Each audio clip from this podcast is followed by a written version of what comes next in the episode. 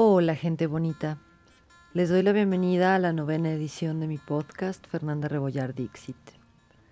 El día de hoy vengo regresando de un pequeño descanso. Los días sábados no grabo podcast porque voy a visitar a mi familia en estas semanas en las que he estado pues acompañando a mamá, cuidándola y procurando su buena recuperación.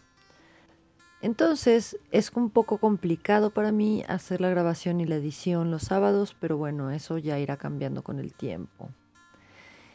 Y el día de hoy decidí el tema, yo creo que desde hace ya muchas horas.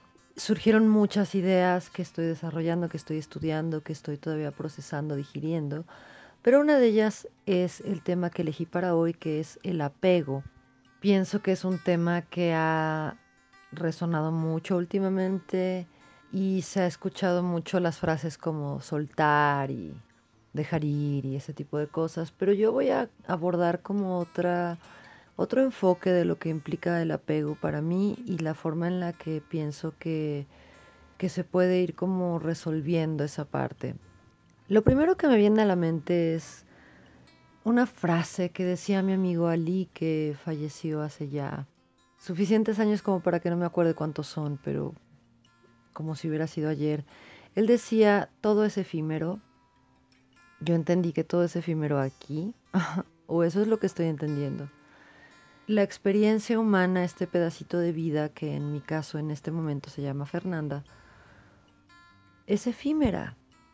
Esta experiencia, esta percepción, este cuerpo tienen una caducidad. Y eso no quiere decir que no sirva de nada y que no me llevo nada. No, claro que me llevo, me llevo aprendizajes y experiencias. Eso es lo que yo pienso. Que las cosas que se resuelven en esta encarnación son cosas que se van integrando a ti, a tu esencia, ¿no? Y el apego, pienso que es una de las situaciones, condiciones de la realidad de la encarnación que nos hacen de alguna manera volvernos ligeramente adictos a, a seguir aquí, que nos permiten de, alguna manera olvidarnos de que esto es efímero. Y esto sucede hacia las cosas, hacia la, situación material, puede ser el dinero, los objetos, las posesiones, pero también sucede a nivel emocional con las personas, las parejas, y también sucede a nivel mental con los pensamientos, con las conductas, con los patrones, cualquier aspecto que nosotros analicemos podemos encontrar el apego. Y aquí la cuestión es qué vamos a hacer con ello. Hay algunas disciplinas en donde la liberación o el soltar los placeres, las comodidades, las posesiones materiales, etcétera, se vuelven una práctica con la finalidad de encontrar como un equilibrio espiritual y un crecimiento espiritual y una em, bueno, dependiendo de la cultura y de la perspectiva, pero puede ser una iluminación, o puede ser una trascendencia, o puede ser una cantidad de cosas, una respuesta una, a un cuestionamiento, qué sé yo. Esto puede ser eh, tanto el ascetismo como el minimalismo, que al final del día están buscando eso, la liberación de la parte carnal de la, de la experiencia para ah, trascender de alguna manera hacia la parte espiritual, hacia la parte eh, pues de evolución y de trascendencia espiritual, diría yo. Yo en estos momentos, lo analizaba hace un ratito, me encuentro en un estado ligeramente minimalista, ligeramente ascético, en donde la cantidad de pertenencias que tengo conmigo son mínimas porque estoy coexistiendo y cohabitando en dos espacios distintos mi misión en este momento está enfocada a la salud y al bienestar de mi madre y al mismo tiempo todos los, ratos o los espacios de libertad que tengo los estoy dedicando a este proyecto que para mí está siendo muy importante, que es este podcast. Ese acercamiento minimalista pues me ha estado permitiendo analizar y observar todo lo demás. De pronto ya no hay espacio como para conductas apegadas y se vuelve una verdadera desintoxicación, al igual que una adicción, al igual que una dependencia eh, química, una dependencia a un medicamento, o una dependencia a lo que se les dé la gana, es igual. Existe una desintoxicación del cuerpo porque hay una abstinencia, porque nos acostumbramos a estar recibiendo esa cosa. Y esa cosa a la que estamos apegados puede tener el nombre y el apellido que sea. Puede ser el no saber estar solos y estar siempre buscando estar en compañía de una pareja, sea a nivel sexual, sea a nivel romántico. Em, está la necesidad pues de estar siendo escuchado o de recibir atención.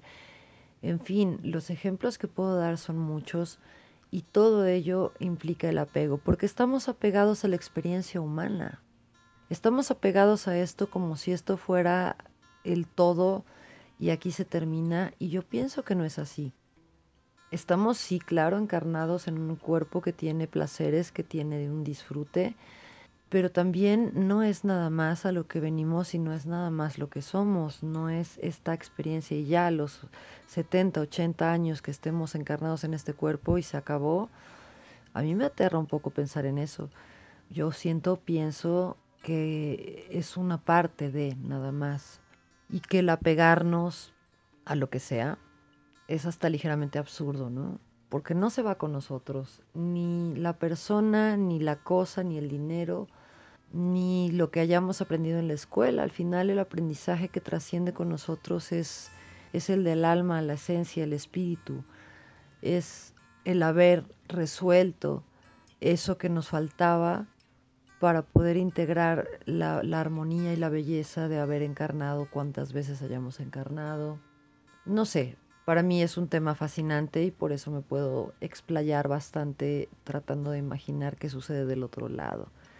Pero en este lado, aun cuando no fuera así, aun cuando de verdad esta fuera toda la experiencia y aquí se acaba todo, de todas maneras no pienso que tenga ningún caso el apego a las cosas o a la experiencia misma. Pienso que es más como el disfrutarlo, si ese fuera la situación y de aquí no pasamos, bueno, entonces vamos a disfrutarlo, es la única vez que vamos a estar aquí. Y eso implica tampoco estar apegado, porque el apego trasciende hacia otras situaciones como la ansiedad, como la angustia anticipatoria, como los celos, la celotipia, y de ahí podemos seguir escalando en una serie de emociones y de sentimientos y de cuestiones negativas que drenan la energía. Y todo nace de, de eso. Entonces, cómo trabajar el desapego sin estar en esta corriente New, new Age de, de, soltar y simplemente soltar. Pues más bien no, más bien aprender como a, a no estresar nuestra mente en que las cosas a las que estamos apegados son importantes o son trascendentes y a, y a descubrir cuáles son las cosas que sí nos hacen sentir bien y nos apasionan. Muchas veces comenzamos a hacer nuestra vida siguiendo un instinto, un llamado o una expectativa de alguien más y pasa el tiempo y nos encontramos de pronto preguntándonos, ¿qué estoy haciendo aquí en este trabajo, con esta jefa, con este sueldo, con esta situación? ¿Hacia dónde voy? Y wow, ahí viene como un primer quiebre que es, siento yo, uno de los momentos más importantes porque es el, ok, esto no es lo que quiero estar haciendo, significa que hay algo que me va a dar eso que ya me di cuenta que me falta, que es el apasionarme por esto y el dedicarle todo el tiempo posible y exprimir cualquier minuto de mi día para estar en ello. Y así como vemos eh, gente que se apasiona cuando está hablando, no sé, un cirujano que está apasionadísimo hablando de su cirugía porque le resulta la cosa más estimulante de esta experiencia humana, así como podemos hablar con un artista y nos puede explicar todo el proceso emocional que le ha representado eh, su obra, eh, podemos hablar con un dramaturgo y nos, sumergirá en los abismos en los que entró con su personaje.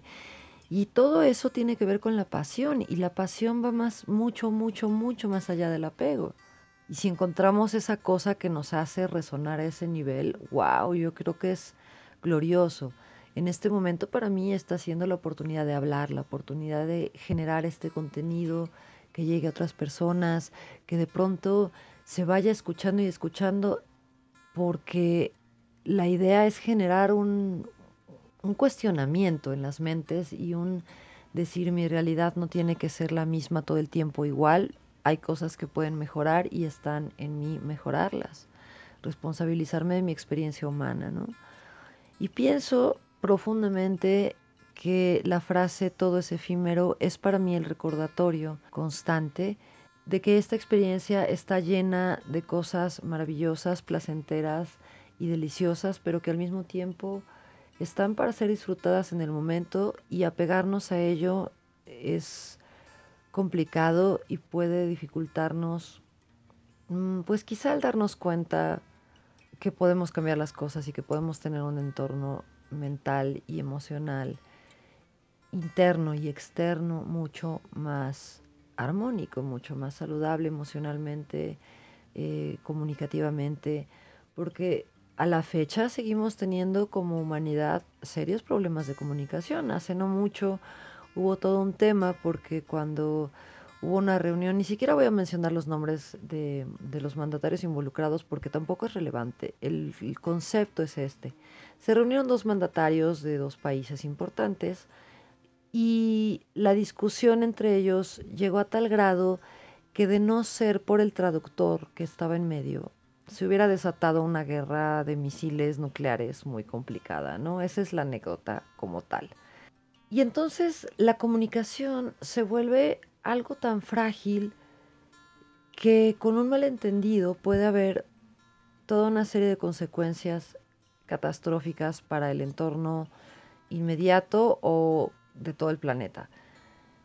Estamos muy mal acostumbrados a no comunicarnos, a no expresarnos y pienso que es muy importante aprender a decir, esto es lo que me pasa, esto es lo que siento, esto me funciona, esto no me funciona, esto me gusta, esto no me gusta.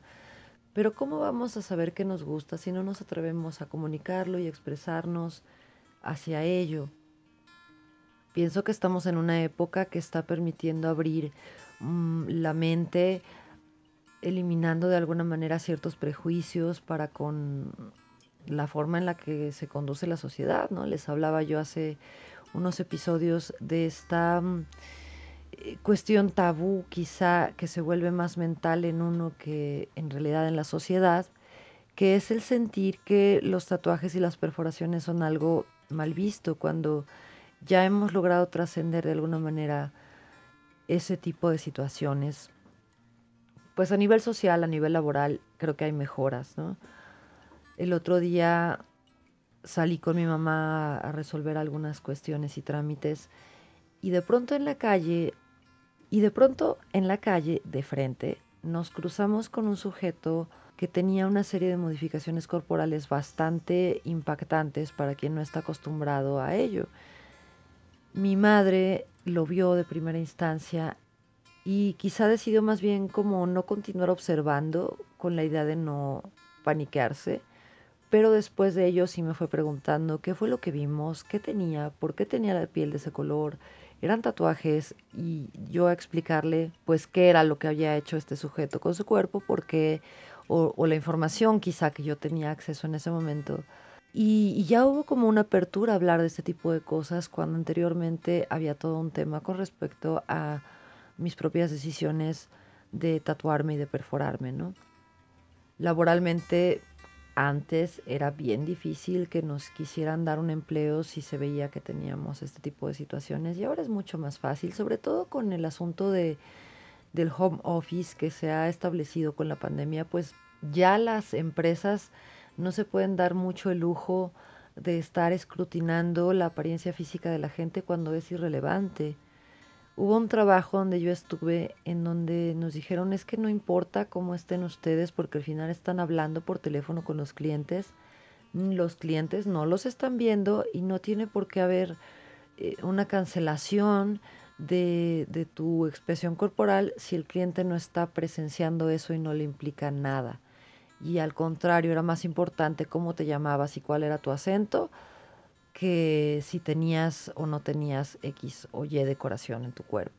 Pero bueno, ya me desvié como por otro lado y al final me gustaría regresar al tema del apego porque también pienso que ese asunto de las modificaciones corporales, de los tatuajes, las perforaciones, es algo que apela a que esta experiencia también tiene un componente efímero. El cuerpo va a dejar de funcionar y ya decidiremos si queremos que nos entierren o nos cremen o qué, pero no es tan relevante si yo decido ahorita decorar mi cuerpo así porque es mi expresión, porque es la forma de recordarme los símbolos que implica esta encarnación para mí y que esta encarnación para mí no es la única ni la primera.